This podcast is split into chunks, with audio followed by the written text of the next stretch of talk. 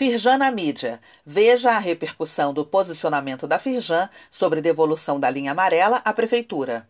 O assunto foi destaque nos jornais O Globo, Extra e na rádio CBN. Segundo a Firjan, a devolução sinaliza ao mercado insegurança jurídica.